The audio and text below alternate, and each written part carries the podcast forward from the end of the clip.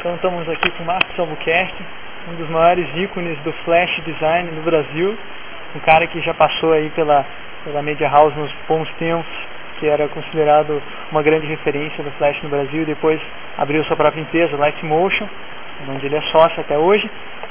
Então, queria saber, é, Marcos, o que, que mudou desde o momento lá dos idos do ano 2000 que você começou com essa história, ou talvez até antes, né, até os dias de hoje? Nesse, nesse ramo de, de flash de alto impacto? É, eu acho que a gente está um pouco assim que nem a TV preto e branca né, na época. Ninguém sabia para onde que ia a TV preto e branca, né? Não sabia que poderia colocar comercial, não saberia poderia depois criar um cinema, né, com cores, depois DVDs, home theater. Então, eu acho que compara a internet assim. Hoje a gente está ainda aprendendo, vai, desde 2000, que foi uma época que o pessoal começou, né, a, a a ter mais visões comerciais, porque antes só injetava dinheiro, não tinha retorno. Hoje o pessoal já trabalha com mais cabeça, né, com mais é, pé no chão, menos sonhos. Né. É claro que é importante não esquecer do sonho, porque o sonho é que faz negócio também. Né? Uhum. Então a gente fala, poxa, tá viajando na maionese, né? Mas é, é uma viagem que você tem que ser é, bem, digamos assim, pegar e saber o objetivo. Não jogar alguma coisa no ar e falar, pronto, tá feito, tá bonito. Não tem que pensar para onde você quer ir, para quem vai servir. Né?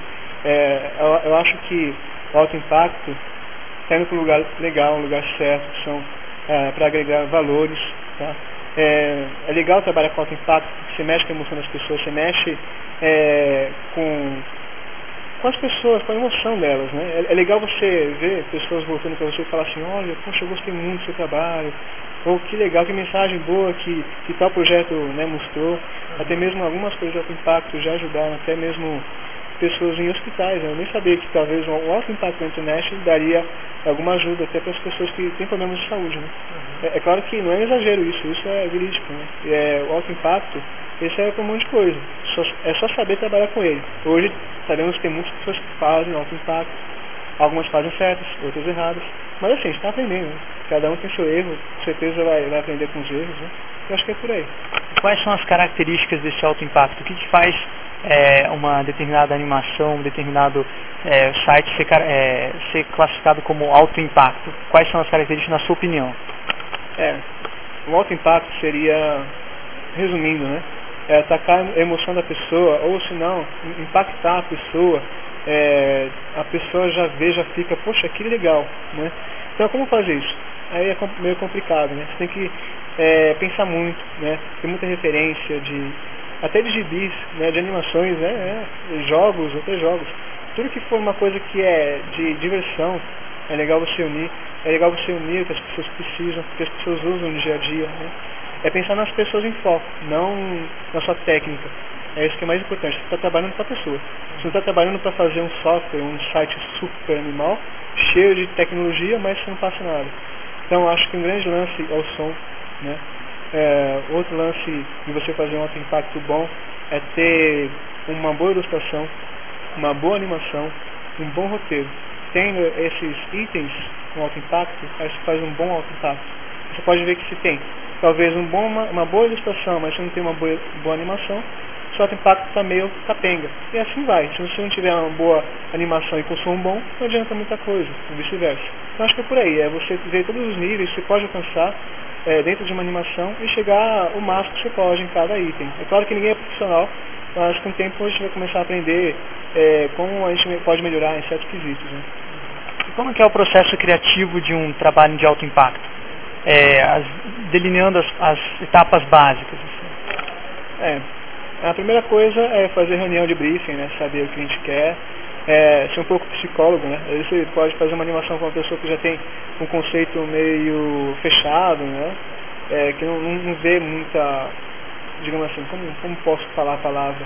Uma pessoa que seja, sabe qual a palavra? É, acabou fugindo. Cabeça dura? Isso, cabeça dura. Mas não digo isso, uma pessoa um pouco antiga, né? Ela não, não vê uma visão do todo. Então, a primeira coisa é ver se o cliente vai gostar e se as pessoas que estão comprando do cliente vão gostar. Né? São duas pontos, o dono e o que ele quer vender com isso. É claro que a primeira coisa que a gente vai ver é o objetivo. O que o dono vai receber de bom com isso. Depois com o dono. Então, primeiro a gente vê isso, e ver se qual é o target para isso, quem são as pessoas que a gente tem que atingir Aí começa a lançar as ideias. Então as ideias, com certeza aí um, uma boa reunião de briefing entre quem vai criar, né, seria também legal, viajar bastante, né, é, entrar no mundo da pessoa. Se você vai no mundo de mecânica, vai lá, entra, veja o, qual o mundo deles, como que eles trabalham, quem compra, né, como que eles fazem, é porque eles pensam assim. Mundo de vestuário também, por que as pessoas se vestem assim, por que se lança as pessoas desse jeito. Então é você estudar para cada item, ser um açougueiro, né, ser um, é, um cara de mecânica, e é por aí. Você tem alguma história para contar, alguma história maluca que você passou é, tentando seu, sentir como, como que seu público vai se sentir? Ah, é, agora de cabeça não lembro, mas com certeza quando tá, você está criando, com certeza, você, você pensa tanto no projeto, tanto na, na, na produção da, é, do que o cliente precisa, que você não quer mais ver. Por exemplo, não quero mais ver mortandela, não quero ver mais café, né? Então você começa a começar a enjoar, porque não, tem que pensar muito nisso, já desisto, não quero nem mais tomar café. Pelo menos isso. Mas é claro, quem chama a fazer isso, né? É, é, somente a gente tem que entrar no mundo, né? Pegar e vestir a camisa, é isso. É, muitas pessoas infelizmente, infelizmente só querem fazer um alto impacto é, sem pensar no cliente, sem pensar no mundo que ele precisa. É, é aí que está um grande erro. Talvez a pessoa seja um excelente, um excelente técnico, um excelente animador, mas se não pega o espírito da coisa, acho que vai tudo para lá abaixo. Então o negócio é, é viver.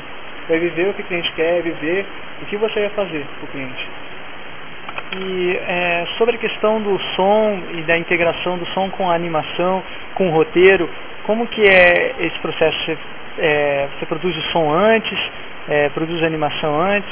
Como que é o processo para fazer a mídia mesmo em si?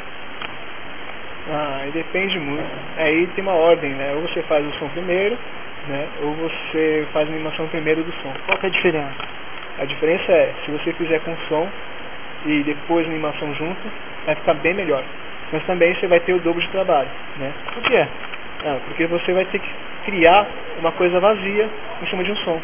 Já com uma animação, você vai ter uma animação feita, depois você vai colocar o som e adaptar um pouquinho mais a animação com o som. Tá? É claro que você consegue também fazer a animação primeiro com o som já escolhido. Né? Você não precisa sincar tudo direitinho. Você consegue fazer ainda isso, você tem alguma, alguma já outra música em mente.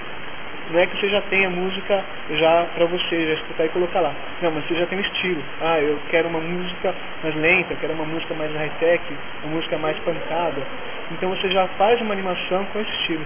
Então é uma grande, um, grande lance, um, um grande lance você escapar de você fazer um som depois uma animação. Porque é algo que dá muito mais trabalho.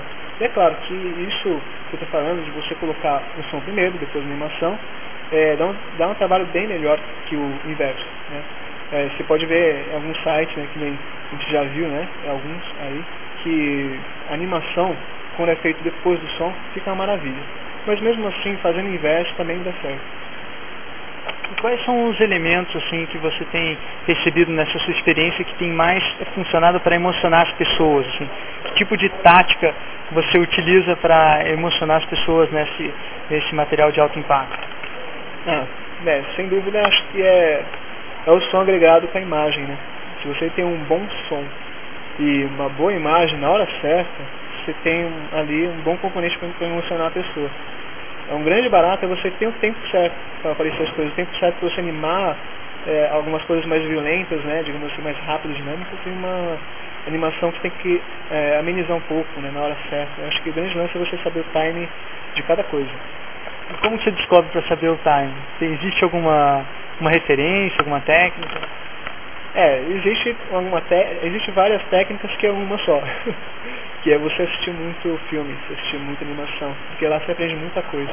Ah, com filmes você aprende muita coisa. Como as pessoas colocam o som numa cena triste, né, ou numa cena alegre, numa cena dinâmica. É claro que tem que escapar dos clichês, né? É, é claro que quando a pessoa quer motivar uma outra, a pessoa coloca aquele violino triste, né? Uhum. Então tem esse clichês que você vê que é forçado.